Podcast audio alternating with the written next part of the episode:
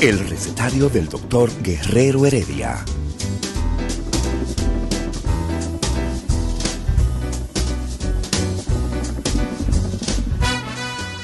Una respuesta para cada pregunta. Una receta para cada problema. Ven a nuestra propuesta radial, amena, diversa y solidaria. Con alto sentido humano y profesional.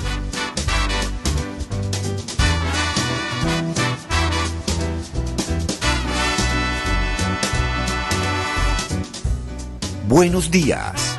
Bienvenidos al recetario del doctor Guerrero Heredia.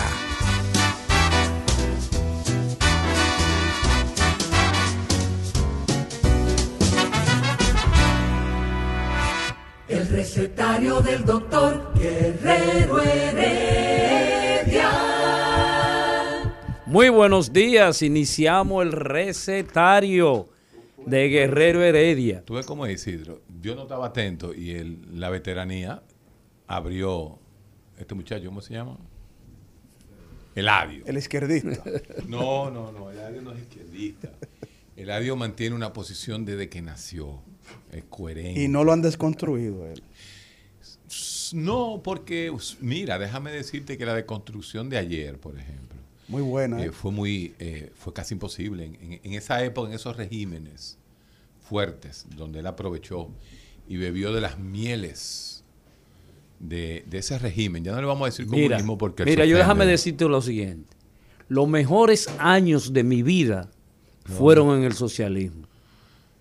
de Bulgaria. De Bulgaria. Bulgaria. Esos años de juventud, ¿Te enseñaron el búlgaro alguna vez? por lógico. Tú te sabes el cuento de, de los dos españoles gallegos que van caminando.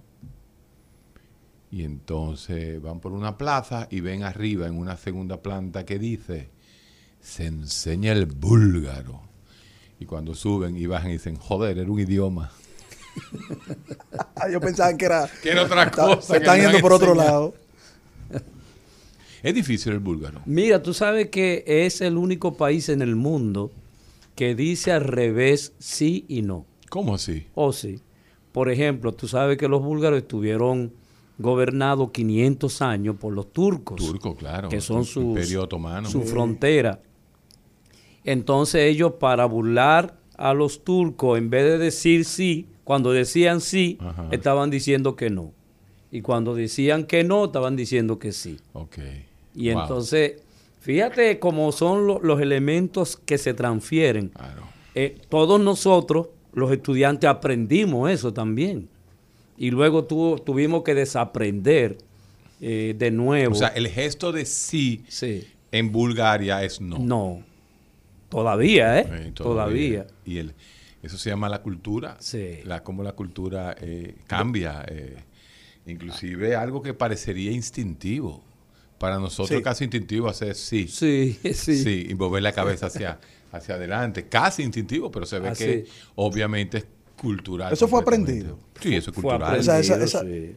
Esos elementos Es- es simbólicos. cultural, es como, acuérdate de los ni- Cuando tú aprendes a manejar una bicicleta, tú aprendiste a manejar una bicicleta cuando tenías 7 años. Y a los 60, te pasa 53 años sin montar te bicicleta. Y te meten una bicicleta y, y sales. Y sí. Porque te queda lo que se llama la memoria muscular.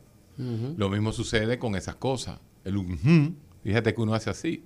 Pero en Bulgaria tú haces ujú. O sea, eso demuestra que eso se- hasta eso se puede deconstruir. Porque tú tuviste un programa buenísimo ayer. Sí. Deconstruyendo la izquierda, que a mucha gente le llamó la atención en ¿Y las redes. por qué no deconstruimos la Biblia hoy? ¿Y por qué no? Sí, hubo un punto ese. Ah, y más sí. que estábamos en el Día Sí. Internacional de la Biblia. No, Es no la ayer- Biblia, no se deconstruye la Biblia, se no- deconstruye a los que interpretan la Biblia. Cla- no, no, la Biblia se interpreta y de ahí nace una de los actos más importantes, agüita, agüita, que es la hermenéutica. Recuérdate que la de hermenéutica no es más que la interpretación bíblica, de los textos bíblicos. Sí. Realmente, y después es que la hermenéutica pasa a ser una interpretación de toda la filosofía. Bueno, se tomó de la escuela de Grecia, toda la ciencia, claro que sí. Que Pero eh, ayer, ayer justamente, Sí. eh, Carlos Veloz, se, se celebraba el Día Nacional de la lectura de la Biblia. Vimos un tuit importante del- Entonces- del presidente de la República reconociendo ese libro Sí, como una pero- buena base. Pero yo sigo insistiendo. Es que yo estoy de acuerdo. Yo Es estoy de acuerdo con el presidente. Toda persona que 100%. se respeta y es comunicador debe leerse la Biblia. Eso es correcto. Pero yo, yo lo que. Eladio, Eladio le falta mucha lectura de la Biblia. Porque No, es que él- Eladio ha leído la cuando él habla de la Biblia, uno parece que está hablando de, de la Iliada y la Odisea. Pero Lo que mira, pasa es una que, cosa- bueno, tienen, tienen mucho en común, ¿no? Tienen mucho en común el concepto de la creatividad que hay en la Biblia y la creatividad que tiene Homero en la Ilíada y la Odisea. Habría que Pero, decorar. El mismo cuento. pero no es el mismo pero- cuento. El mismo Pero cuento. eh, Bueno, Eladio en las cañitas era eh, eh, monigol, ¿cómo es? Monigote, ¿cómo es? No, ¿cómo se le llama el que anda atrás de locura? Los carajitos. Mono- Monaguillo. Monaguillo. ¿Cómo va a ser, hombre? En la, sí, en la ¿Él era iglesia, monaguillo? en la iglesia Santo Domingo del Colegio Santo Domingo. Ahí está, él era monaguillo. Allá traen la magnolia, ¿Y cuál- todo y- lo y- que y- y de conocen dónde nacen sus parte. traumas entonces? La primera... Doctor. Pero ¿cuál La- trauma? la- Pero vi este tipo. Pero venga la- acá. la- Deja que el doctor responda porque el doctor Mira, es él. la primera tu maldita madre que le tiré yo a un adulto fue una vez que intentaron hacer eso conmigo. No juegue. Sí, la primera vez que le dije, Ahí. ¿Por qué tú no vas a la iglesia allá de San Antonio, ahí en, en Gascue, allá abajo, en la Independencia, esa iglesia grande que hay ahí? Entonces nosotros íbamos. eh, y otro, otra historia bonita mía eh, eh, fue en la San Juan Bosco, la iglesia Don Bosco. Y yo siempre decía eso. Óyeme, hay una iglesia que se llama San Juan Bosco, hay una calle que se llama San Juan Bosco, hay un barrio que se llama San Juan Bosco, hay un colegio Don Bosco. Sí. Y la única gente que se llamaba Bosco en este país era mi papá. Tu papá, claro. Nadie se llamaba. Y decía, ¿por qué ese nombre no lo usa? Eh, eh, y al hermanito mío, que sí se llama Boco, lo, lo bulleaban, le decían Moco. ¡Moco! En vez de Boco. Bueno, decían Boco, le quitan la S. Pero siempre pensé eso. Entonces, en ese colegio, eh, Un apellido de peso histórico, ¿eh? Sí, óyeme, Y de la línea que viene ese apellido, de una línea de fe. es que es un nombre. Sí. Es un nombre, no. eh, eh, mi papá lo tiene como nombre, por eso hay Sí. Bosco. Philip Bosco es un famoso actor. Eh, pero papi lo tiene, papá lo tenía como, como, como nombre. Y lo usa como nombre. Mi hijo mayor se llama igual que mi padre. Y entonces, para en el, en el colegio Don Bosco, como una manera, como tú sabes que el Bosco, San Juan Bosco es el, el- como el santo de los jóvenes, daban una película antes de entrar a misa. ¿Entiendes? Eh, perdón, ¿cómo era la vaina? No, era la misa y después la película. Claro, era la misa y después la película para obligar a los muchachos? Adoctrinamiento. A- a que estar en misa. Adoctrinamiento. Oye, mi hermano, entonces había que llegar a las... eh, la misa era para los jóvenes, era a las 9 de la mañana, hasta las 10 la misa y de 10 a 12 la película. Y yo me acuerdo que brindaban Kool-Aid. ¿Ustedes se acuerdan de lo que era el Kool-Aid? Claro, el juguito. Todo el mundo bebió Kool-Aid de pobre, ¿verdad? Claro. Kool-Aid de pobre. ¿Qué pasa? Que había que levantarse a, la- a las 8 por ahí, coger a pie desde Gacue, ahí de la zona detrás de la casa de Balaguer, para el colegio Don Bosco. No quedaba tan lejos, más para los muchachos. Oye, mi hermano, y después un grupo de nosotros, un grupo de jóvenes fascinerosos, ateos, comunistas y disociadores. No, yo me lo imaginé que, Por ahí venía. que ustedes tenían ahí su club Nosotros ahí. dijimos, no, espérate, porque es que, es que nosotros no podemos, no podemos estar di que una hora de misa para después ver la película. Y no, era una película buena. Era un cura que llevaba una, una cámara de esa 9 milímetros, ¿te acuerdas? La ponía en medio de... Y la película se veía buenísimo. Como era Blanco y negro, eh. Tú, tú has ido a la iglesia Don Bosco, entonces Sí. se trancaba bien y la verdad que, que se veía bien. Pero eh, la juventud y la, la época, imagínate tú, yo te estoy hablando del año 1975, 76, 77. El balaguerato, los jóvenes estaban muy en política. Los jóvenes. eh, Ya tú viajabas a Cuivia. Había dado 12 años, sí, en el 77. Sí. Y tu grupo Y- no, cuando veía esas películas, no, no le hacían preguntas. No, perdón, las películas no tenían nada que ver con, con, religiosidad. No, no, ahí yo vi los autos locos. Ah, bueno. Eh, pues eh, todo el ¿tú audio- te el- acuerdas? ¿tú Lo otro viste el no. audio reaccionó? El- adoctrinamiento, No, no, no, no. adoctrinamiento. La No. película yo vi, mira, y el mundo está loco, loco, loco, loco. Sí. Ahí yo vi Tora, Tora, ¿No viste Tora. Gris ahí? no, Ah, no, no, Gris no, no había Gris no había no había nacido todavía. todavía. Eh, yo vi una que se llamaba The Warrior, los guerreros.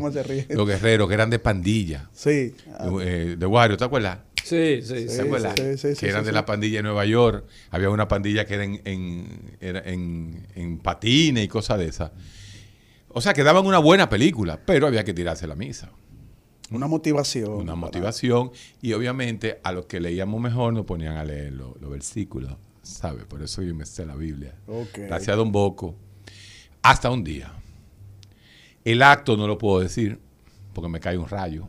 Porque ese acto yo no lo puedo, lo puedo hacer dos veces en la vida porque la segunda me, me castiga, Dios. Pero fue un acto castigable lo que hicimos. Hasta ahí llegaron la película en el colegio Don Bosco. Ya me imagino. ya. Me Hasta ahí llegaron. Pre- pueden preguntarle a todo el que tenga entre 50 y 60 años que iba a ver las películas de la mañana del Colegio Don Bosco en los años 70. ¿Por qué se suspendieron la película? El cuento se lo hago en Tu off. grupo El lo cuento se lo hago en off. Mi, claro. En- el cuento se lo hago en off y que no te he prendido en Instagram. Mira, y la hermenéutica. Vamos a comenzar el entonces, tema. Héctor, ¿qué, qué- qué- o sea, el fundamento de la hermenéutica. ¿Por qué te interesa la hermenéutica y, qué- y qué, qué incidencia tiene eso en la civilización occidental? Mira, eh, tú, hablas, qué tú es? siempre ¿Y has qué hablado. es? ¿Y qué es? no, él has- ha, él ha explicado eso. Tú siempre has hablado sobre la incidencia que ha tenido la religión cristiana en el conocimiento y en el pensamiento científico. Eso es cierto. Y justamente Pensamiento durante... científico. aunque, no, continúa. te- aunque Eh, no te guste. Eladio, por favor, hoy estamos, hoy estamos en, en tranquilidad. Y el presidente celebró y reconoció Pero ¿y el Día Internacional de la Biblia. Esa es su opinión. No, pero Esa es bien. su opinión. Pero está bien. entonces, Esa es su no opinión. te Que, mortifiques. que- que él Mira. opine, a mí no me interesa. Tú No te tener, mortifiques. Tú puedes tener tu lenguaje soez y lo hemos tenido la vida entera con todo el mundo. Pero con Luis hay que ser medio lambón. Exacto. Hay que ser medio lambón. Así que por favor. No, y nos representa Bájame un poquito tu lenguaje soez que has utilizado todo el tiempo junto conmigo. Pero con Luis sé menos. Claro. Vamos a ser un poquito lambón. y no tiene cola que le pisen para tú ponerte así. Aunque no ponga Porque él anuncio aquí. reconoce, reconoce la Biblia. Aunque no ponga anuncio. No aquí. sé, hasta que él no ponga anuncios, Ah, yo pero seguiré ese, así. ese es el Bueno, problema de la. No, no, no. Vamos, vamos, a vamos, vamos, vamos. a Este es el izquierdista más capitalista que yo he conocido. Escúchame. La hermenéutica estimuló, de cierta forma, en toda la escolástica medieval, que Sí. fue llevada por, eh, ya tú sabes, todo San Anselmo principalmente y Santo Tomás de Aquino, que los neoplatónicos que organizaron eh, eh, el, mundo, el mundo sobre la fe, basado en la fe. Ahora bien, ese ejercicio que hacían los hombres a través de todo terminaba en la fe hizo que se pensara, se pensara en esa época, porque Se rompió paradigmas, pensamiento, claro. claro, el pensamiento nunca ha estado en el pueblo. Eso está claro. Se dejaba ma- eso es eh, cierto Pero ubícate Se dejaba geográficamente. Ubícate geográficamente en Europa. ¿De acuerdo? No lo que tú estás narrando es parte de lo que somos El nosotros en europeo. Occidente. Ya, ubícate Bueno, ahí pero es que esa es, la, porque esa es la meca de, de la civilización occidental. de la, la meca Pero es que de la la civilización occidental. Meca- Pero que tú de quieres la que hable de Lao Tse. Mira, yo de Lao Tse y del budismo. Es que él quiere mudarse en China. Eh, Claro. Él quiere China. mudarse en Él China. quiere irse Usted a vive China a aquí. ganar ah, eh, seis Te va a dólares ganar un premio el Nobel en China. No, no, él quiere irse a la China a ganar 6 dólares el, el- el día. Y a comer la misma sopa. No, y a- y a- y a- y a decir lo que le permite el régimen. especulaciones tuyas. Y a decir lo que le permite el especulaciones régimen. tuyas porque se demostró Que y el ellos sueldo lo mi- el dicen con mucho base- orgullo no, el sueldo que sacaron que sacaron a su población de la extrema pobreza. ¿De la quién? Extrema Pero, ok, ¿Tú pobreza. sabes lo que es extrema pobreza? ¿Cuál China es esa? 3 dólares al día. ¿Tú sabes cuál es la pobreza? Tú ayer mismo, deconstruyéndote, dijiste que la pobreza que mide a los pobres americanos no es la misma pobreza que mide a los pobres dominicanos. Pues aplícalo lo mismo a los chinos y te vas a dar cuenta que el sueldo de un chino casi es igual que el sueldo de un dominicano. Así es. No te pierdas. Pacatazo. Tú me vas a traer la estadística donde dice eso. Pero abre el Pero tú me vas a traer las Ya, estadísticas Nuestra donde dice producción eso. está, está investigándolo ahora mismo. ¿Cuánto es el sueldo mínimo de China? No, y Y él se olvida de los guetos en China también. Esa gran cantidad de, de- de- de gente desempleada por la gran cantidad poblacional que tiene esa nación. O sea, él se olvida, o sea, él cree que China. Agua yo no caliente, sé, yo no sé qué China que él tiene en Agua caliente, fideo de arroz, Claro. un vegetal y algún Y la migración china, que no deberían inmigrar, un- porque están en el paraíso un- comunista, ¿verdad? Y a un pedazo de carne de cualquier ser vivo. ¿Por qué de no estudiaste en China vivo. y te fuiste para Bulgaria? Él lo sabe. me Entonces, hubieran dado una beca en China y me voy a la China. Hubieras aprendido Kung Fu allá. eh, Sí. Y él se parece un poquito a- a- al pequeño saltamonte. Mira, eh, entonces, definitivamente, los tech, eh, los tech, 146 dólares, menos de 10 mil pesos, es el sueldo menos que el de aquí, Así es. el de China. Pero ¿qué condiciones sociales tienen los chinos con relación a no, nosotros? no, no, Vamos a hacer hermenéutica eso no, china Eso no te importa. Eso no te importa, ¿verdad? Eh, no, la única diferencia, la única diferencia es que ese chino tiene salud pública. No sé si le van a hacer cateterismo en todos los pueblos de China. eh, y que no se mueren de Mm. Depende diarrea. de las regiones. Eh, exactamente. Depende de las Eh, regiones. y eso es todo. Y tienen comida, más nada, más nada. Eso es todo. ¿Cuánto es? 146 Pero dólares. Menos que en República chinos, Dominicana, claro. el sueldo mínimo. Entonces, cuando tú hables de China, tú me estás hablando de cómo un país ha hecho rentable el Estado medieval. Eso es lo que es China.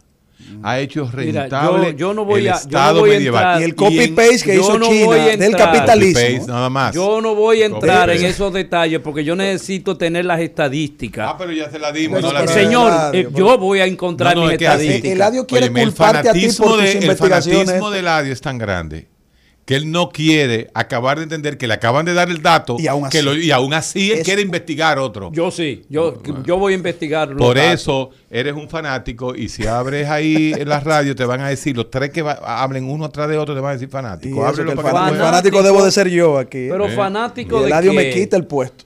Fanático de que de defender la democracia, de defender democracia china. de defender la distribución equitativa democracia. humana A en 140 sentido general. A 146 dólares por, por Señor, persona. en sentido general. Él le llama O sea, eh, el- lo, lo que yo planteo Eladio debe es de leerse a Derrida. la momento, equidad humana, señor.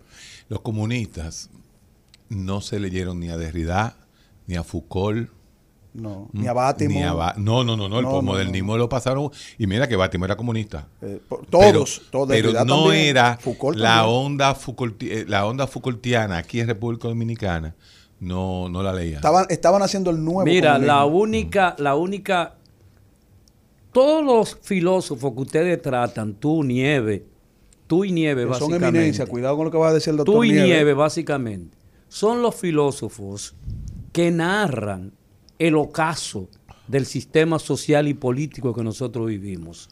Eso es simplemente eso.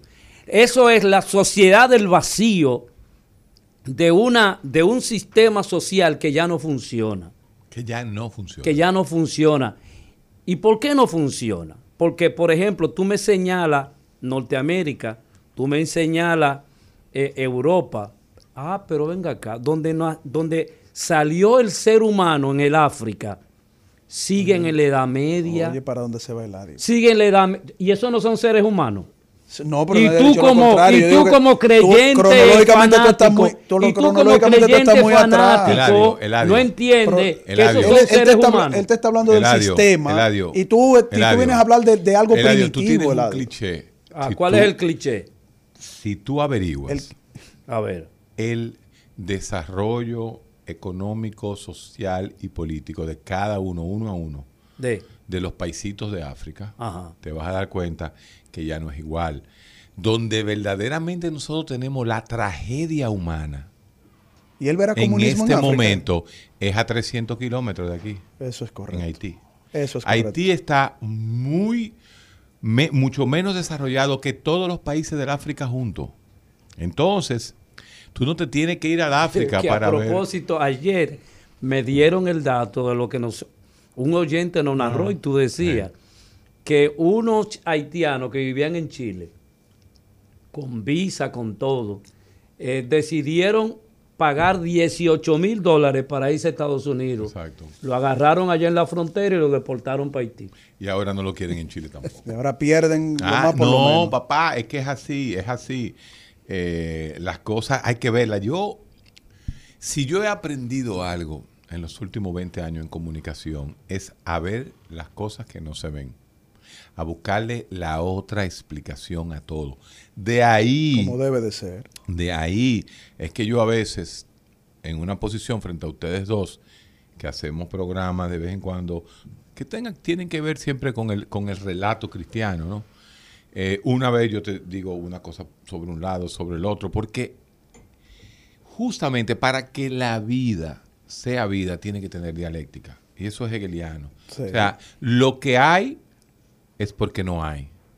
Y cuando no hay es porque puede haber.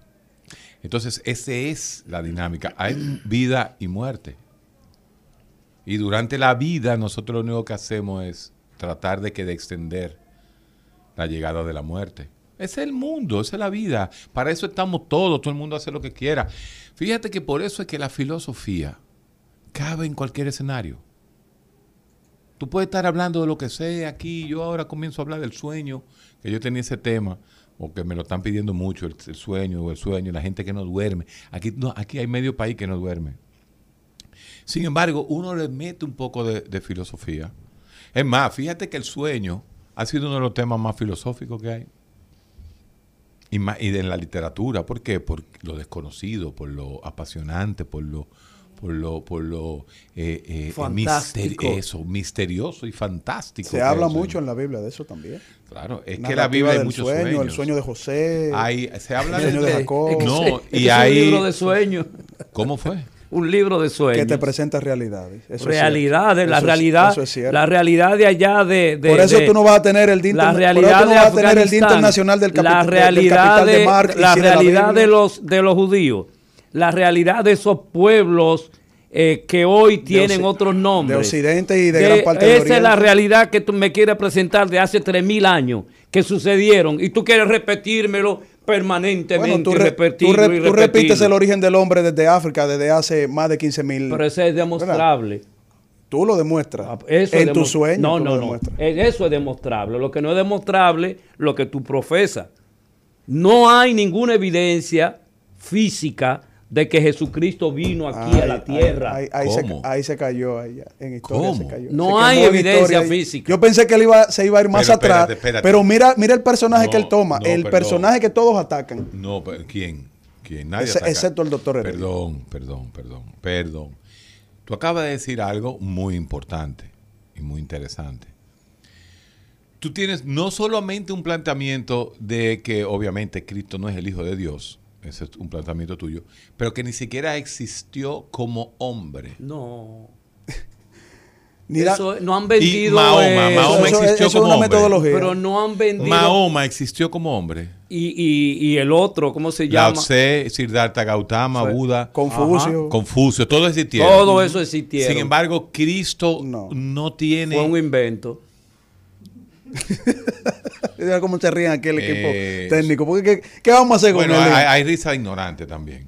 Sí. Acuérdate que la mayoría de las risas. No, pero- ignorante. pero esa no es Pero ignorancia, eso- eso es como de- de- de- ¿Qué de día hoy? asombro. ¿Qué día hoy?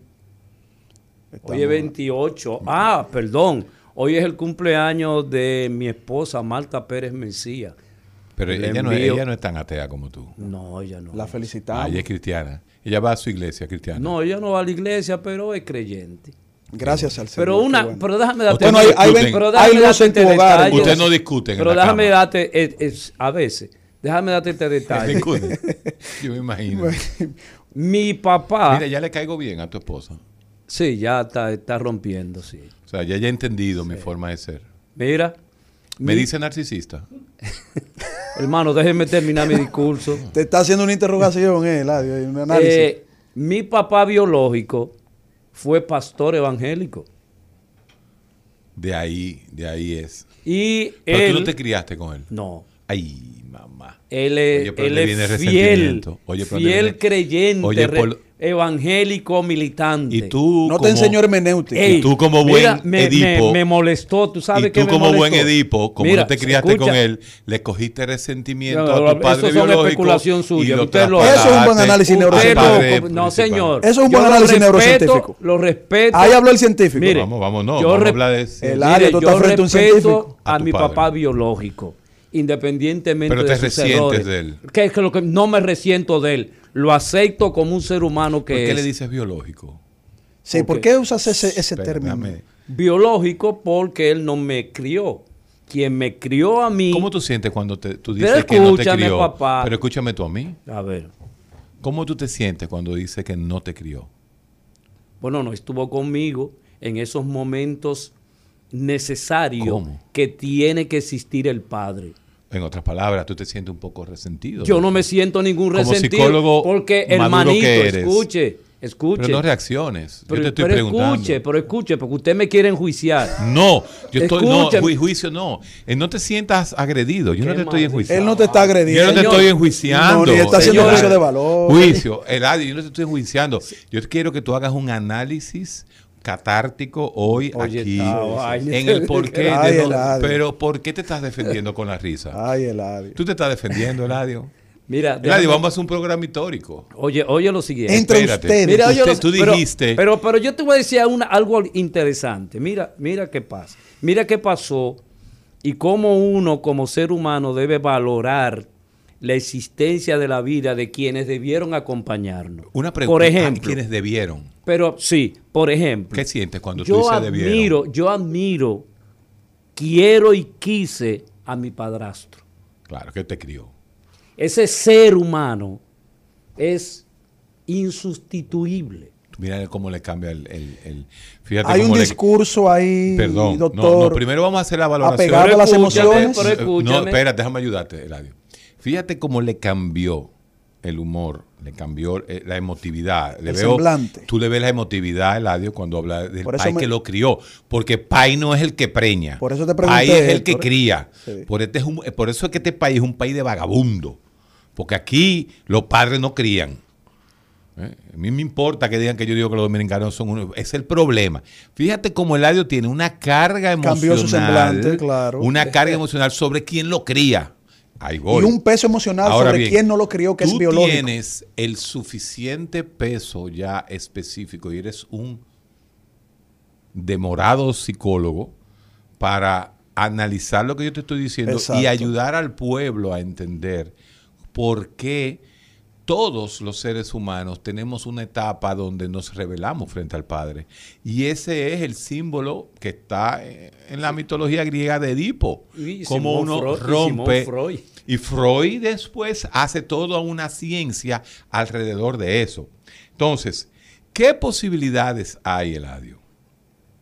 De que esa manera, y tú que fuiste un impetuoso desde chiquito, un rebelde desde chiquito, esa rebeldía en contra de tu padre biológico, que ahora tú lo perdonaste hace muchos años, pues yo sé que tú tienes una relación con él, fue que te llevó a ver al pastor como una persona agresora Es un buen punto. y no Es un buen como punto. una persona conciliadora No, no, y nada que ver. protectora. Nada que ver, nada que ver con ese discurso tuyo. Cuando tú pierdes Cuando yo, la fe. mira, oye lo siguiente. Cuando tú pierdes la Pero fe. escúcheme, hermano. Yo perdí la fe el día que mi papá y mi mamá me dijeron que los Reyes Magos eran, eran los papás. Ahí mismo dije. Eso- eso- exacto, una presentación hermenéutica de- un hecho. Mi- Mira, yo, mira. Señor, ¿eh? yo Pero es cierto lo que pero estoy diciendo. pero Yo estoy hablando, yo estoy hablando de, Y del está alma. siendo honesto. Estoy hablando del alma, trata de hacer un ejercicio, hablar con el alma. Mira, el día que a mí me dijo, ese hijo de la gran puta amigo mío que tenía 17 años, que los papá y los mamá eran los reyes magos.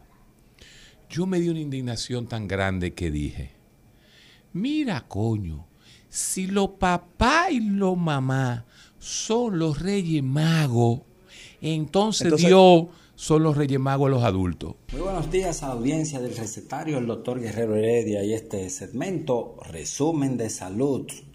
Hoy tenemos buenas noticias en el mundo médico y farmacéutico dominicano. Miren, fue presentado el consenso sobre estratificación de riesgo de lesiones renales agudas en pacientes críticamente enfermos. Este consenso tiene el objetivo de crear conciencia de la relevancia y el impacto de la lesión renal aguda y facilitar su, su detección e intervención temprana. Es un esfuerzo conjunto de los laboratorios Macrotech y Baster. También tenemos otra muy buena noticia y es que CDD de radioterapia en la Clínica Abreu inició un proceso de instalación del primer resonador magnético de Latinoamérica, según dice un comunicado colgado en las redes. Este aparato será capaz de realizar estudios de resonancia magnética en multiposición, es decir, sentado, de pie, agachado, inclinado y acostado.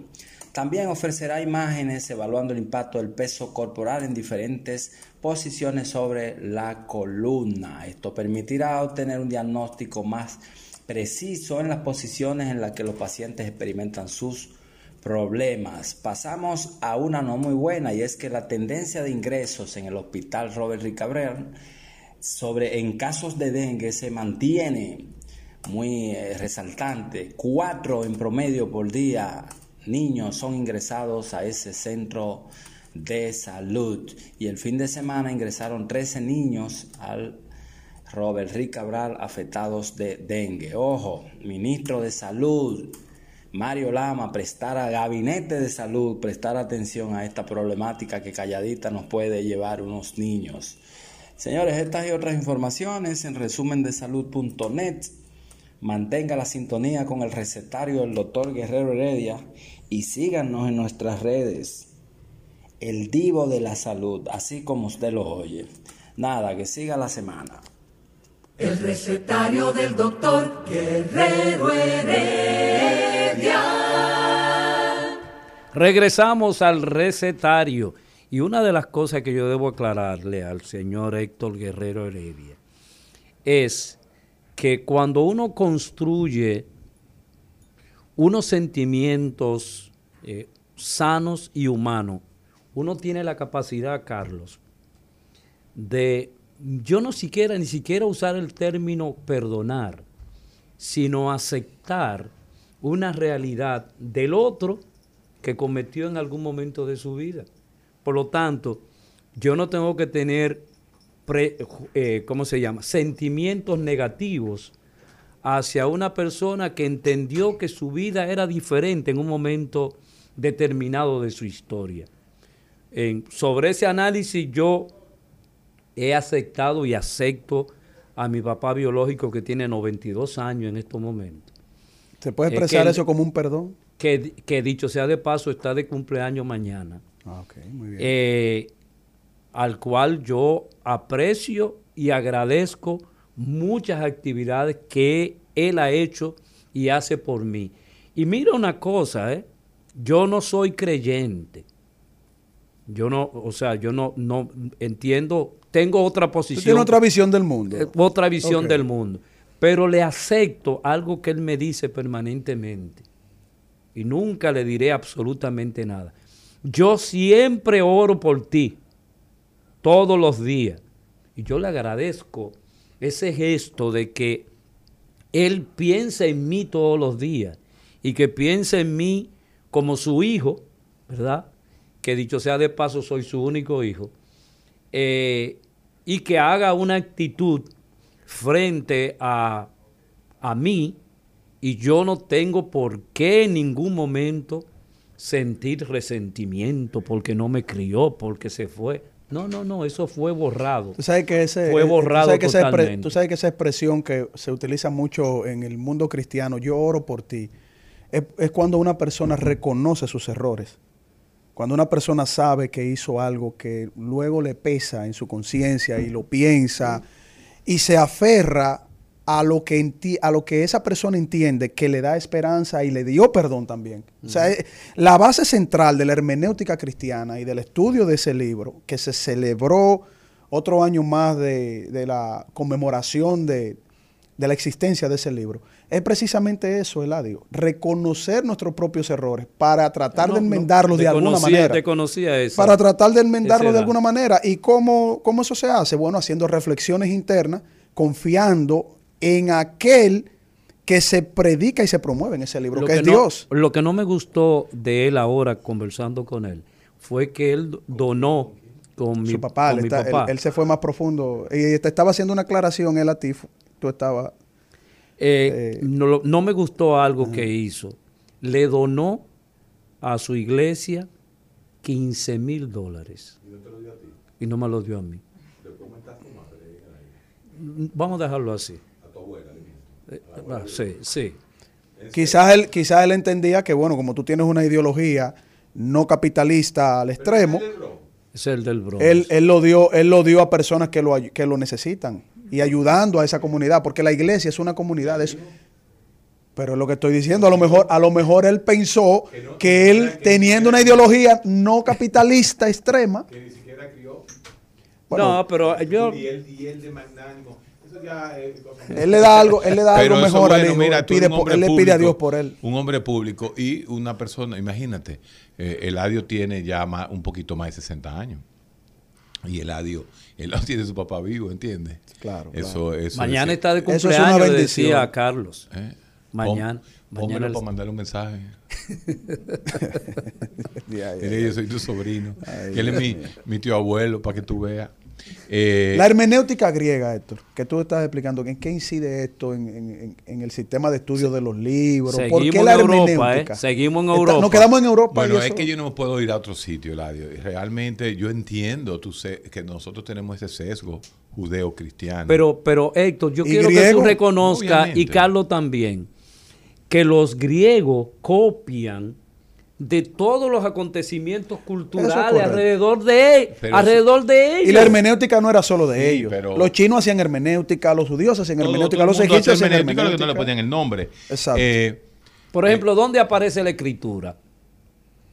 En, Sumeria. en- en las cuneiformes. Oye, ¿qué Sí, pasa? Tú le llamas Europa. Eso no era Europa, eso era Asia Menor. Exactamente. O sea, la cuna de la civilización es el Asia Menor. Así es. Diríamos que la cuna de la civilización es mediterránea. Exacto. Son las costas del Mediterráneo y por supuesto, todas esas costas del Mediterráneo abarcaban, eh, en, en- en- en- en- ¿cómo se dice? Englobaban a esas pequeñitas islas que estaban en el Mediterráneo, que era Grecia.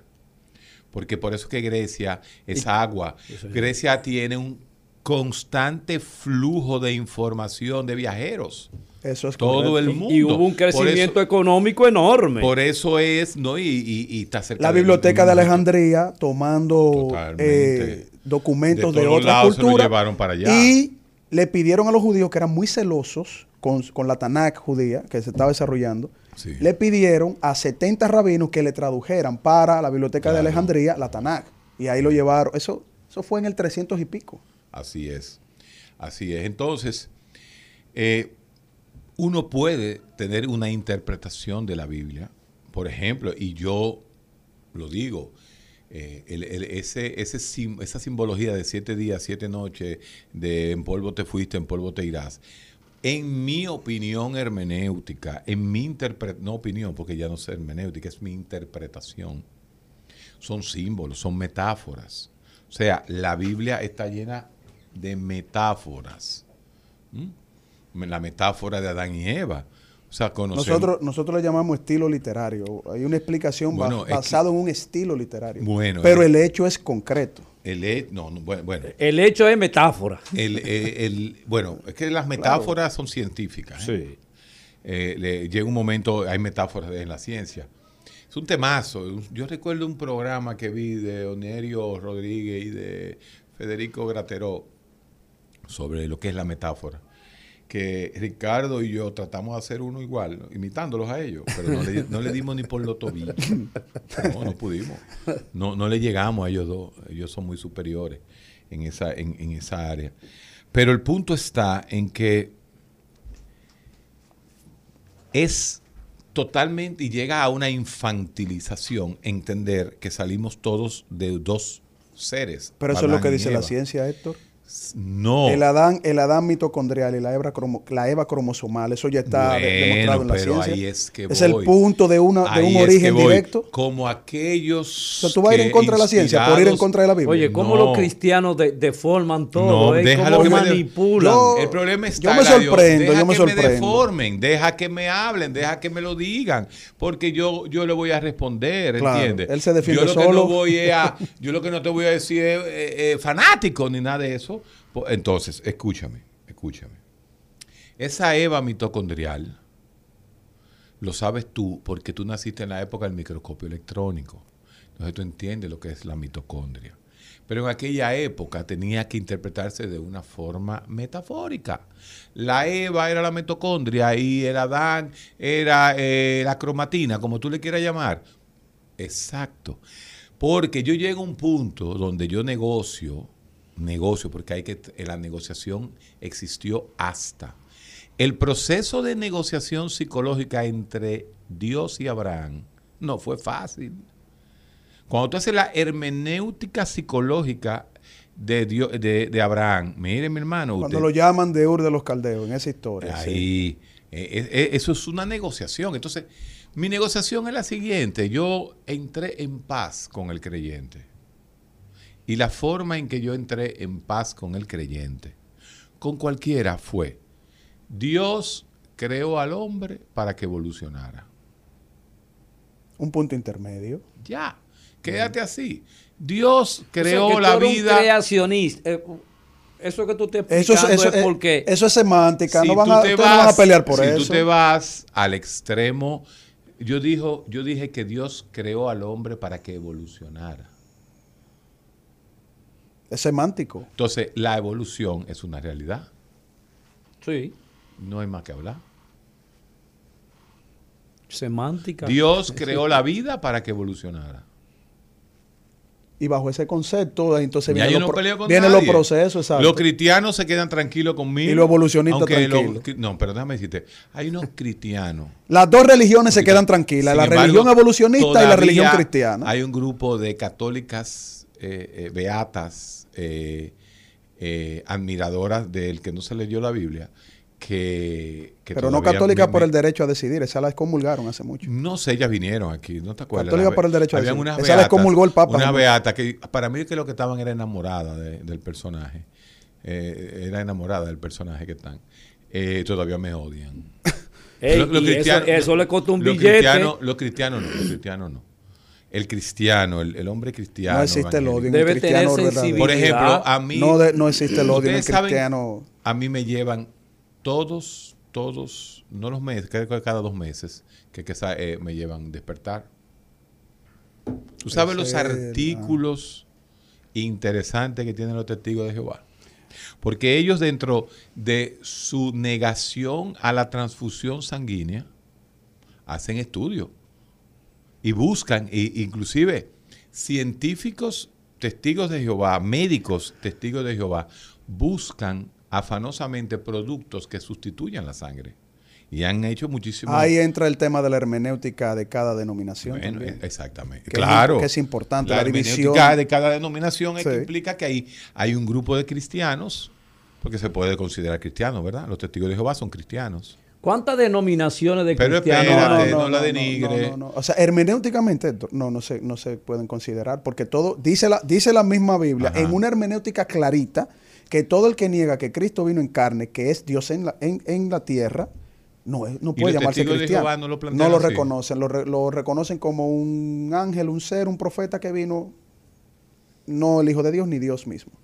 O sea, ahí yo Hay no- una hermenéutica, vuelvo y te repito, hay una hermenéutica que, que crea una división No, de criterios traer en las un- denominaciones. Yo tengo que traer un testigo de Jehová. Sí, pero yo he debatido con ellos y he hablado con ellos, muy buenos amigos míos, muchos de teníamos un ellos. testigo de Jehová que está en Chirola ahora. ¿Cuál es ese? No, no, no, no, no, lo digan, no Ya. mencionen el nombre por respeto a él. Porque a pesar de todo, eh, fue nuestro amigo.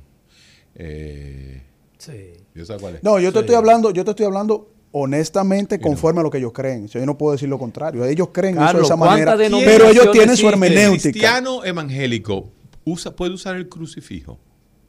No tiene ningún problema eh, siempre y cuando no lo tome como un símbolo de veneración y adoración a, a esa figura, porque es que eso está prohibido también. La veneración. La, la- Entonces la imagen- la Ay, pero adoración, Tochica- to- la, veneración que llega a la hiperdulia, que significa la mira, adoración. ya, Toquicha tenía un crucifijo.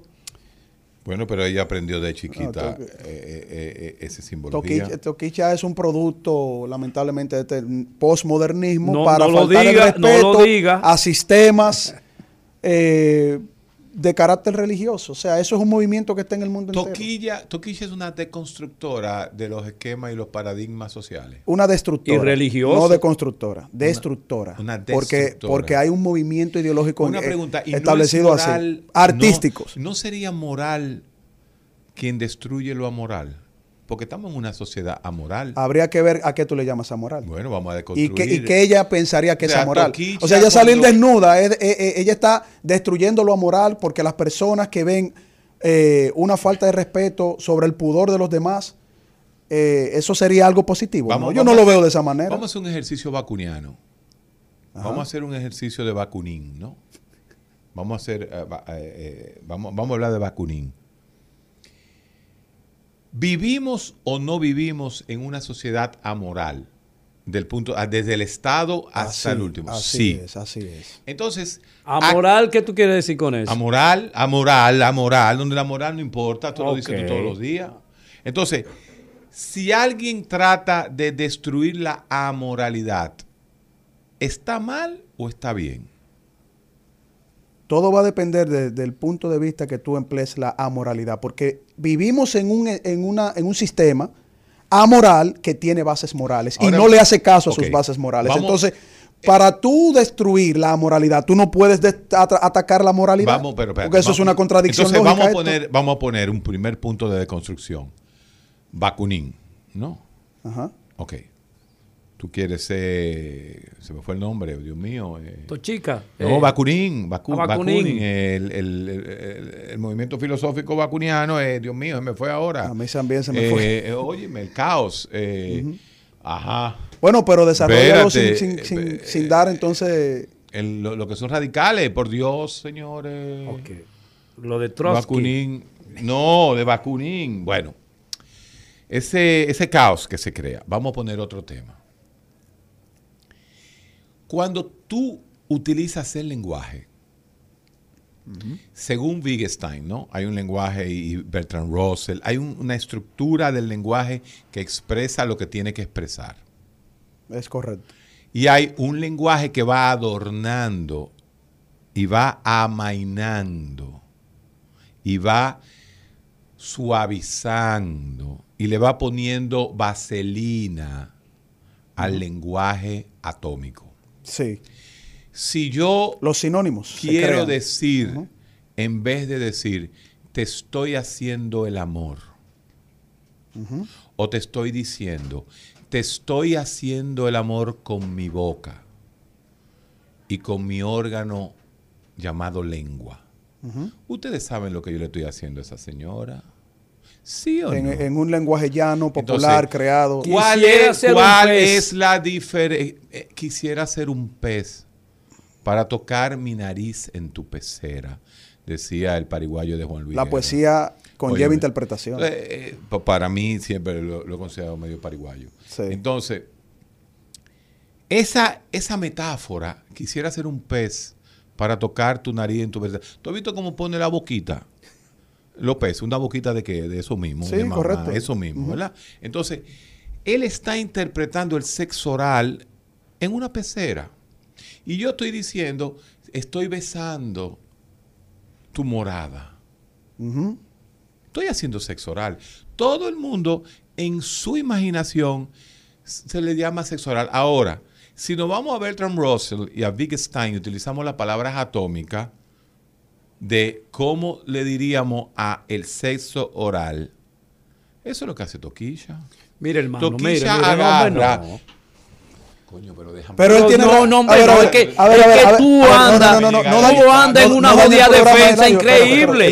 Tú andas en una eso va a defensa ayudar. increíble. Espérate, Pero ven no dañes el programa. Pero- eso va a ayudar no, a la gente a entender. papá, yo no Eh, Héctor estoy- tiene razón. Yo no estoy dañando el programa. No, no, del Eladio, fenómeno. Eladio, eh, yo digo, no lo dañe. el- eh, Héctor tiene razón ahí. Pero escucha. mi madrecita, díseme, Escu- tú estás- tú- tú Mira, yo estoy Pero cantando, yo te estoy, yo te- Escucha, yo te estoy no, analizando. Es que no te puedo escuchar, tú estás reaccionando. No reacciones. Eladio, pues tú eres el ¿Y qué, psicólogo aquí. Pero en serio, papá. Tú eres el psicólogo aquí, No, Eladio. pero ven acá. Entonces, cuando tú tienes una persona que la única manera de hacer la metáfora es diciendo las cosas como son. Porque todos nosotros hemos dicho lo que dice Toquiche en una canción en nuestro cerebro. Eso es correcto. Entonces, Si ella no tiene... Ahora, ¿cuál es, cuál es Pero te voy a decir la ¿Cuál diferencia del el- lenguaje ¿Cuál atómico. es eh? el problema de la metáfora de, de- de- quisiera ser un pez para tocar mi nariz en tu pecera? A lo que plantea Toquilla. Que Toquilla no tiene la cultura, no tiene la formación para decir quisiera ser un pez para tocar mi nariz en tu pecera. Pero al final, el cristiano pariguayo de Juan Luis Guerra estaba diciendo lo mismo que está diciendo Toquilla, pero de forma diferente. Entonces, al final, el mundo es Eso una es correcto. hipocresía. La sociedad es una sociedad hipócrita donde a la vagina o al to hay que decirle pecera. Exactamente. Entonces, cuando tú tienes ese concepto y tú saltas como un histérico, ¡ah! Porque no de co- usted está, porque usted no, porque está usted- construyendo No, entonces tú no como tienes- debe ser No, tú no la tienes realidad. escúcheme, escúcheme. idea lo que pero era de escuche, construcción. Pero Sí, escúcheme, pero escúcheme. Por día tiene que leer a Bátimo, tiene que leer a Derrida.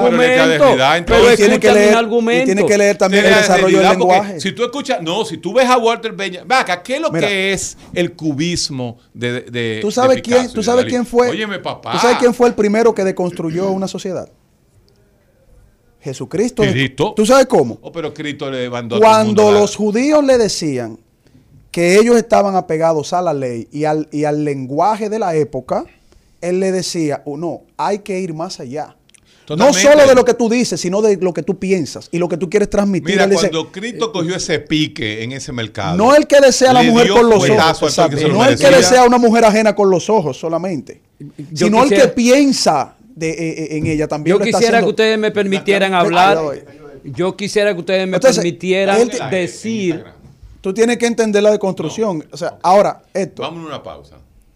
El recetario del doctor Guerrero Heredia.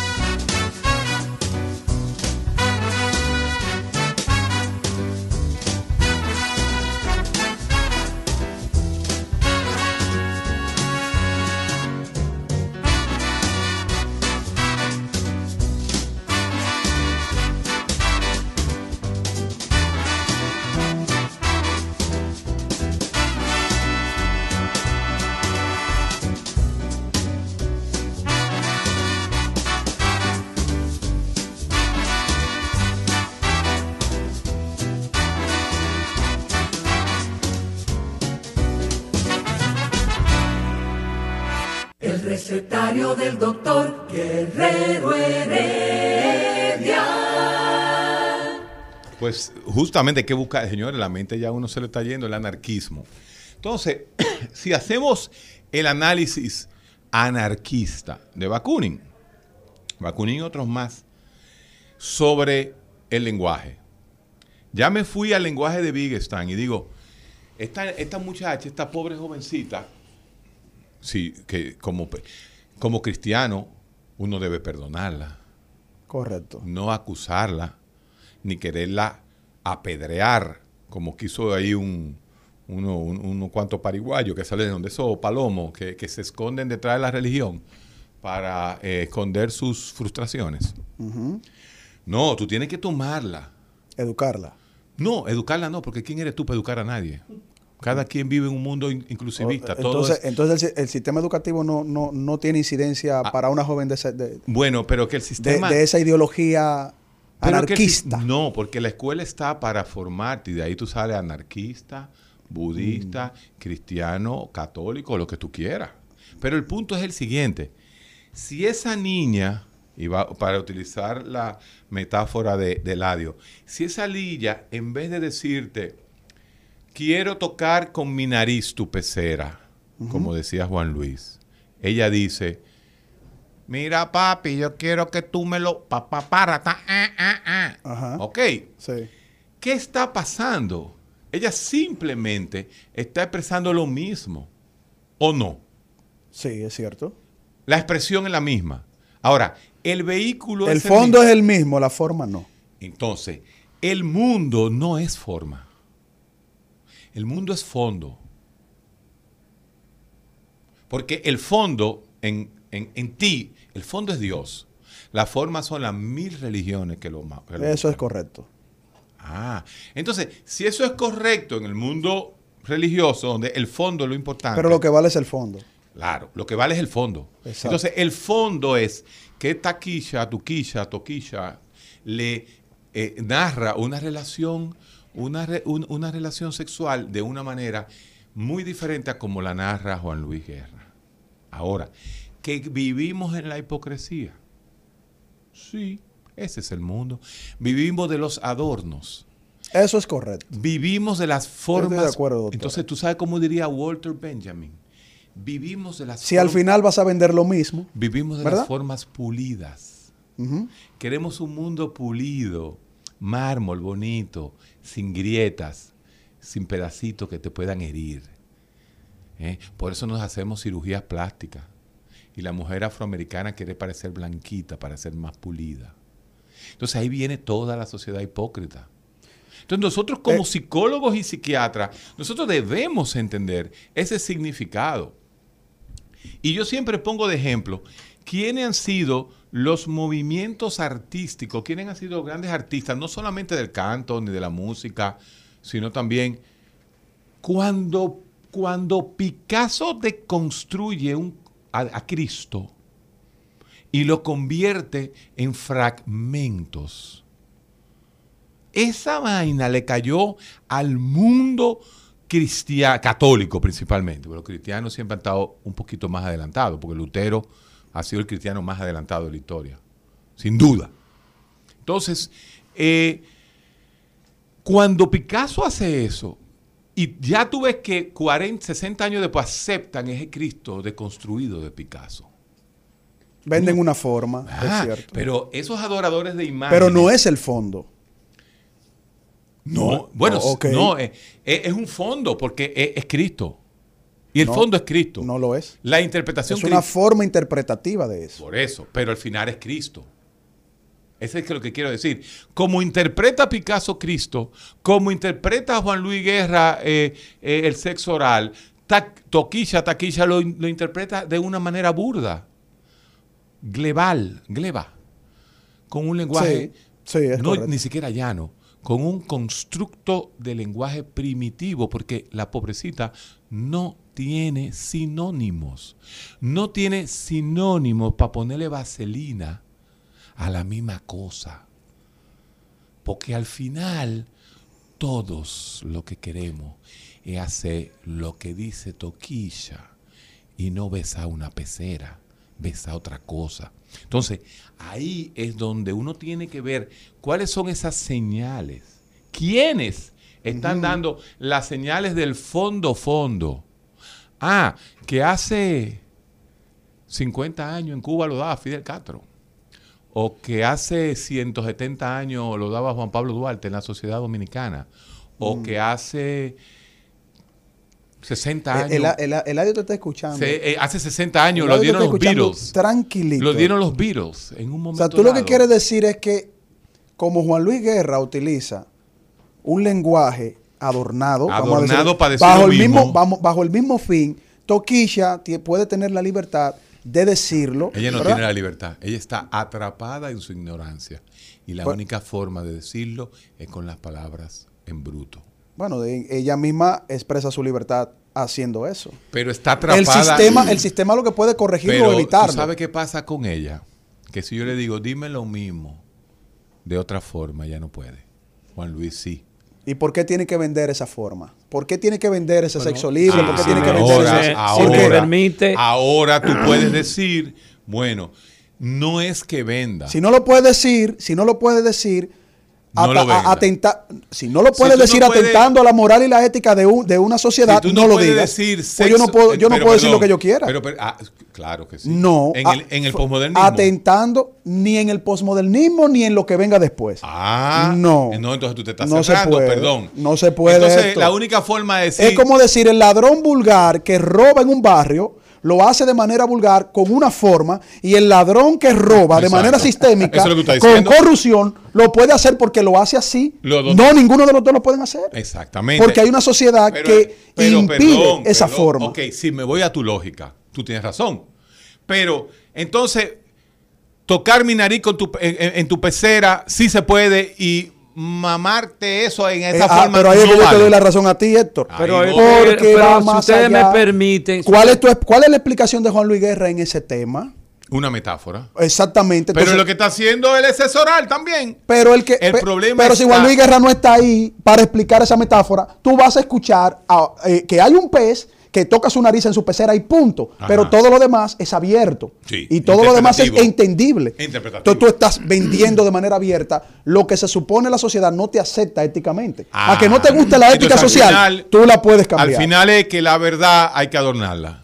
Mira, hay, hay, un, hay un proceso, eh, es una buena doctor, doctor Guerrero, hay un proceso, Carlos, hay un proceso psicológico que los, por donde transitamos los humanos, que es la adquisición de, la, de, la- de los elementos sensoriales que, esti- que te estimulan desde el, pun- desde el punto de vista real. Está la construcción perceptual que tú haces del objeto que puedes ver Eso es cierto. hasta conducirte al proceso más desarrollado de los seres humanos, que es el pensamiento.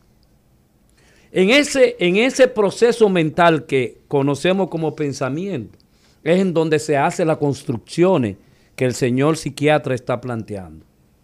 Ahora, cuando tú no cruzas por esas plataformas psicológicas de construcción mental, de poder entender las cosas figuradas y abstractas, entonces tu pensamiento se queda corto. Eso es y correcto. tu pensamiento se queda en casi un retardo mental, porque ese pensamiento está dañado. Ese pensamiento no llega a ser una construcción y un entendimiento de una pecera. Para poder entender esta joven, lo que se hace regularmente es diciendo pura y simplemente el acto. ¿Dónde está el proceso de aprendizaje? ¿Dónde está el proceso de aprendizaje del pensamiento que debe tener la capacidad de generar ideas, creatividad, abstracciones? No la hay. Eso no existe No, no la hay. en No esa la hay, construcción. No la hay, pero por eso usted no Pero tiene derecho de decirle, de crucificarla. De No, decirle- crucificarla no, es Sí, cierto, la, no la quieren apedrear. no, ni apedrearla la quieren tampoco, apedrear, no, no. ni Si apedrearla. Jesucristo no apedreó, porque todo el mundo nada. cometemos Usted errores, simplemente ¿verdad? está diciendo que ella no ha tenido la oportunidad. Sí, pero hay, hay un objetivo capacidad. detrás de todo eso. Hay un objetivo. Hay un No objetivo no, vengas a ponerla tampoco. objetivo no vengas a poner El- el tampoco. mercado- el mercado son está ahí. inocentes. Son niñitos inocentes que Pero no saben lo que hacen y lo que dicen. desnuda en los premios eso, Tú eres psiquiatra y neurocientífico. por favor. ¿Apareció cómo? Desnuda. ¿Y cómo nacimos nosotros? Pero ya, Ajá. acá, pero Sal ¿y ¿qué desnudo te a una pasa, consulta. Héctor? Ah, Sal desnuda a una consulta. no, al arte. Ella es arte. Ella es artista. Por Pero, favor, pero, pero, el tú arte, estás el arte tiene, el arte tiene sus límites también. Héctor. ¿Quién? El arte tiene sus límites también. Si el arte tiene límite, ya no es arte.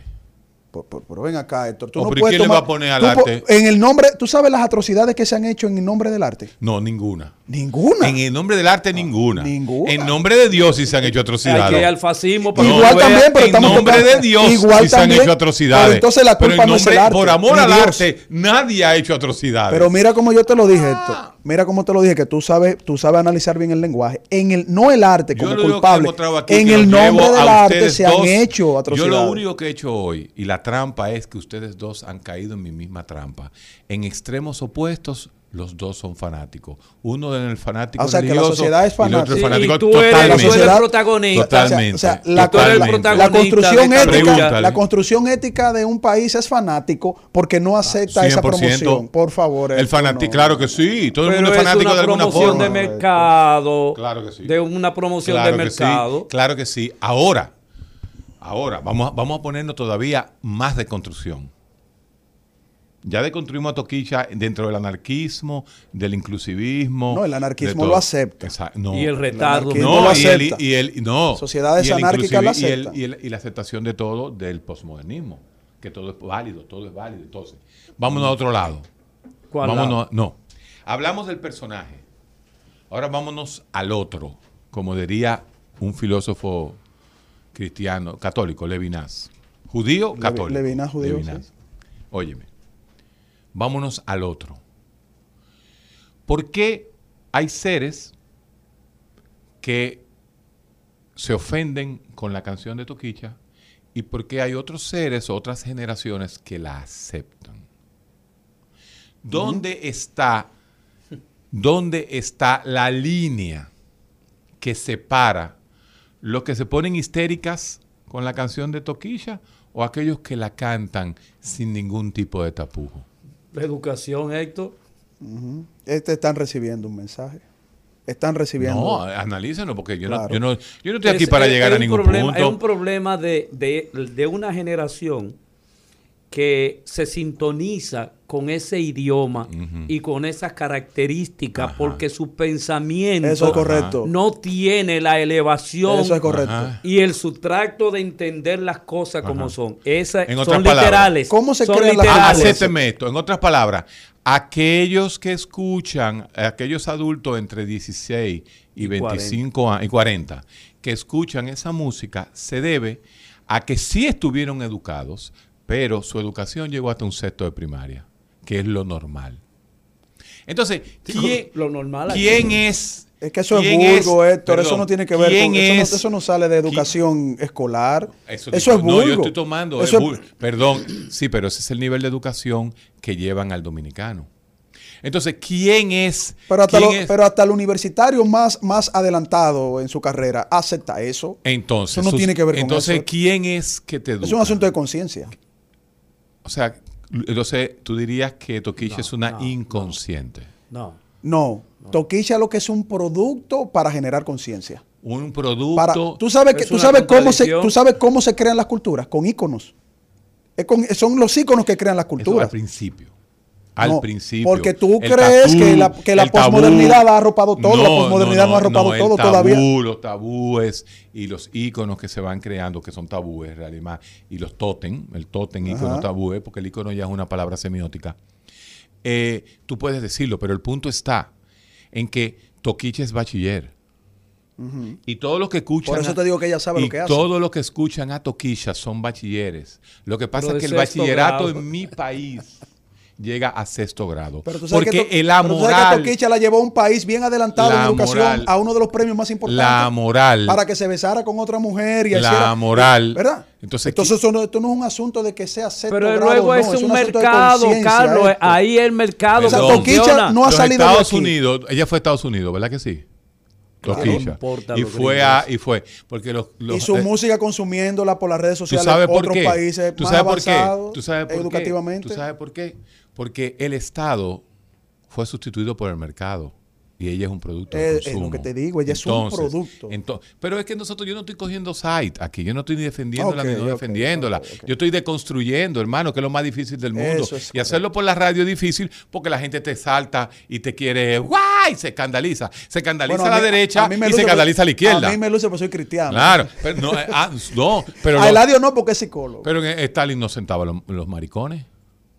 Sí. Stalin fusilaba a los maricones. Ay, la- eh, Tú sí. quieres un tipo El más psicorrígido que, era ese, muy que, psicorrígido que- que con ese cerdo de Stalin. Entonces, Sí, sí, sí, sí. es un cerdo. Entonces, óyeme, el problema Y está en definir. Claro que el también. movimiento LGBTQI más y todo lo que Y- se inventen, y- ahora estén de, la, de parte del nuevo Stalin, comunismo. Stalin estaba tan en desacuerdo con los maricones como Pinochet. Entonces, en eso confluían. Igual que el cheque. Eh, ahí te- El Che exactamente. Y tenían, y tenían ese concepto. y ese movimiento con esa playera. Por de, eso, entonces, ¿Qué es seguimos. lo que tú dices de, de, de No, pero aquí, no importa el Che No, ni tu opinión eso. sobre el Che. Aquí Claro. estamos en un programa en Es vivo ejemplo, que estamos deconstruyendo cosas, Eladio. Porque vamos, no vamos a caer en lo mismo del Che otra vez. Entonces, el punto. Este tipo. El pu- no, no, no me está cogiendo el swing tú. No me lo está cogiendo. Porque que, a mí que me importa. Hermano, mi- pero continúe. Es que mi opinión. Continúe Eladio, su análisis. Mi opinión no importa. Qué maldita. Porque tú sabes cuál es mi opinión. Mi opinión es que yo quisiera que el 3% del que me escuche esté de acuerdo conmigo. El 97% yo quiero que esté en contra. Entonces, pero eso no es mi punto personal. Exacto. Yo estoy haciendo un análisis. Pero continúa esto, pero te- Heredia. Pero le estoy explicando lo que está Qué pasando, vaina. papá. Entonces, Entonces, ese fenómeno lo que te dice, si a Toquilla la llevaron a Estados Unidos, fue porque los Estados Unidos ya no son Estados Unidos, son Mercado Unido. Eso es correcto. Uno. Eso Dos. ¿En dónde yo baso esta afirmación sociológica? En que al presidente de los Estados Unidos, el mercado, la media, Twitter, lo suspendió. Tú sabes lo que es que en la historia de la humanidad, una compañía privada haya impedido la libertad de expresión del presidente de los Estados Unidos. Eso te dice a ti que los estados ya no existen, Amazon, que lo que ejemplo. existen son los grandes mercados. Amazon. Y Toquilla, Eso es correcto. Hoy, Toquilla en el 2021 es el mercado. Juan Luis Guerra y su pecera en el 95 era mercado.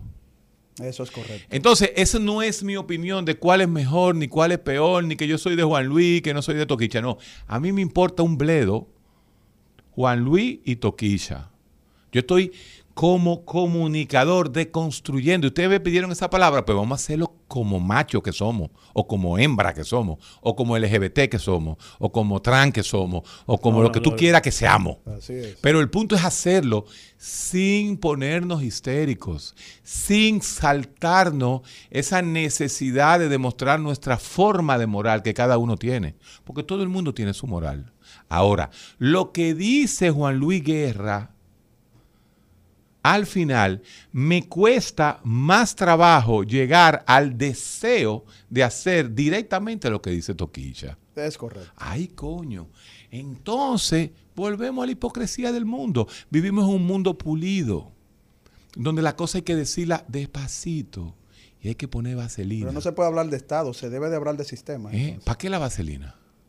Para que entre Bueno, suave. para, para que el pelo... ¿Para qué? Ah, entonces, Para el que entre suave. Entonces el mundo, es lo que tú peine. quieras, la peine. Si yo me pongo vaselina en, en la cabeza, Dios, exacto, porque nadie... yo me unto vaselina en las manos Así es. y me la pongo en la cabeza. Entonces, Ey, te pareciste raro ahí. por ¿sabes? eso, por eso. ¿Y, y qué? Eso ¿Qué está es bien, raro? Eso está bien. Las rarezas inclusive. Eso está bien. Somos un mundo inclusivo. Los símbolos ahí en de una mente. vez. el símbolo. Yo me afeminé para decir eso y ya él. Ya le entró el símbolo. Ya le entró el símbolo. ¡Ay!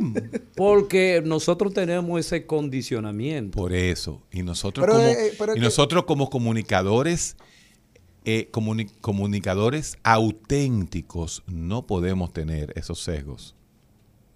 Porque aquí hay ahora mismo un cristiano practicante, entendedor de la Biblia, analista de la Biblia. Tenemos un psicólogo que viene de otro, de otro, de otro, vamos a llamarle así, de, de- de Otra forma, de otra forma, postura moral, Exacto. ético y de formación espiritual, que eres tú y estoy yo. Que eres Más radical que tú. Tú lo sabes, yo soy más radical que tú, Eladio. Pero ¿cuál es el punto? Pero ese no es mi punto aquí. No, ese no es mi, mi punto aquí es de construir las cosas, que es lo más difícil que hay. Por ejemplo, una deconstrucción es que se ha determinado que el pueblo dominicano es eminentemente religioso. ¿Verdad que sí? Antes de religioso, óyeme, pues vamos a seguir deconstruyendo la deconstrucción. Ajá. Conservador. Y conservador. Y el conservadurismo nos lleva a utilizar las formas sociales de conservadurismo que son las religiones. Entonces, ¿qué resulta? Que nosotros en América Latina ocupamos el séptimo lugar en el consumo de bebidas alcohólicas. Eh, Por un lado, esa es la hipocresía. Ese- Ellos son conservadores. Tenemos pero una sociedad Para ir en contra del conservadurismo. Exactamente. ¿verdad? Nosotros somos una familia, eh, somos preeminentemente uniparentales, pero eh, estamos en contra de las tres causales. Entonces, hay tantas Pero ¿y cosas. qué tiene que ver lo uniparental con las tres causales? Eso no Porque no- no van de los la mano. hombres tienen hijos por donde quiera en Pero, este país. pero eso no es una licencia para que ese niño pague las consecuencias El- de esa no, no, uniparentalidad. ¿eh? eh, lo que pasa es que no es un niño, no, no. Un ser humano en un- desarrollo, un- no vamos a entrar en La tema. semiótica es otra No cosa. vamos, a entrar, no vamos a entrar en ese tema porque hay una pastilla que se vende gratis que se llama el pastilla del día después. Eso es otra cosa. Ah, ya otra cosa. Ahí sí, Sí, es otra correcto, cosa. eso. Sí, Ah, y como, entonces, como por no, ejemplo. yo no estoy hablando, yo no estoy hablando de abortar un- Héctor. un- un- un- una mujer que aborte a los tres meses de embarazo a menos que haya una tres causal. Héctor, eh, Eh, el- pero a menos que haya déjame causal, decir oye, esto. tú Mira. Claro, mira, claro. El, la- el derecho a la vida desde la concepción hasta la muerte. Pero Va- después tú que vas a tienes- deconstruir Es eso. real. Pero, pero después que tú tienes 50 años, tú- ya tú te puedes morir azaroso, porque ya tú no ¿Y- y tienes te- ninguna y- y- y quién- quién te funcionabilidad. desea la muerte? Perdón, Eso está mal. esos grupos... Desearle la muerte a un ser humano. vamos a- Claro. a, volver a terminar el, el programa a- volviendo a atacar Volviendo a los la misma grupos discusión. que hemos atacado durante 18 años en la radio. Entonces, vamos a escuchar en estos cinco minutos a dos o tres personas simplemente que se expresen. Y, y algo importante, porque el, el público llama como para darnos la razón a uno de los tres. Señora, su razón me importa un carajo. Yo lo que la quiero escuchar a usted. Bueno, buenas. Hable, hable Ah, caramba, sin, fue. sin decir que usted está a favor o en contra del audio. No, eso no importa aquí. Es lo que, yo quiero escuchar lo que usted dice y ya. Es del fondo y la forma. Es solamente escucharla. 809, Yo no veo el cartoncito y yo no me aprendo. Ah, mírelo allá. 809-682-9850. Y desde el mundo, 1-833-380-0062. Ese- Llámenos. esa forma de, de nosotros hacer radio, tú me puedes decir, ay, que un pe-". No, es que es la forma auténtica. Buenas. Diga lo que usted quiera, no diga que usted está a favor de nadie. Hola, buenos días. Sí, bueno, Dígalo. Yo estoy muy de acuerdo con, con la opinión de- o con el concepto del doctor Heredia. No es lo mismo ni es igual una metáfora como la de Ricardo Montaner. Traduzcan eso a un bachatero vulgar de la época de, de Blas Durán. Exacto. A ver cómo qué significa. Claro, y al final es lo mismo. ¿Qué es lo que dice el pariguayo ese de Montaner? Eh, bésame. Bésame. Bésame la boca. O sea, Ah, Ah, sí, sí, sí, sí, yo le he oído a él. Eso es una, una metáfora fina. Una metáfora Pero- fina. pero Pero, al final lo que quiere es dar un beso ¿Y la de toquilla? Y darle una lengüita a la tipa, ¿verdad? Eso es lo que Espera, quiere al final. espera, ¿y la de toquilla? Ah, pero lo espera, mismo. espera, espera, espera. Bueno, ¿Qué te- comparado. Buenas. Buenas. Sí. Eh, yo digo que hay que respetar la niñez. ¿La quién? Cuando La niñez. hay una metáfora, cuando hay una metáfora. Por ejemplo, yo escuchaba cuando niña las canciones de Juan Luis Guerra y yo no entendía eso. Yo me imaginaba los pececitos, pero Qué linda. a diferencia de Claro. Toquicha, pues ya ahí está todo claro. Sí. Entonces, ¿qué hay en la mente de un niño cuando ve eso? Muchísimas gracias. Usted está de acuerdo Ah, conmigo. No, sí ah, ah, bueno, entonces vamos a hablar de algo importante, de lo que es el parel- parental guidance. ¿Qué es el parental guidance? La restricción de edad para ir para oír canciones. Eso es real. Ahora mira qué pasa, mira qué pasa. Cuando a un niño de 6 años se le dice que los reyes no existen, ellos no lo creen. Ellos siguen creyendo en los reyes. Porque su mente todavía no está preparada para dejar de creer. Seguimos. Buenas.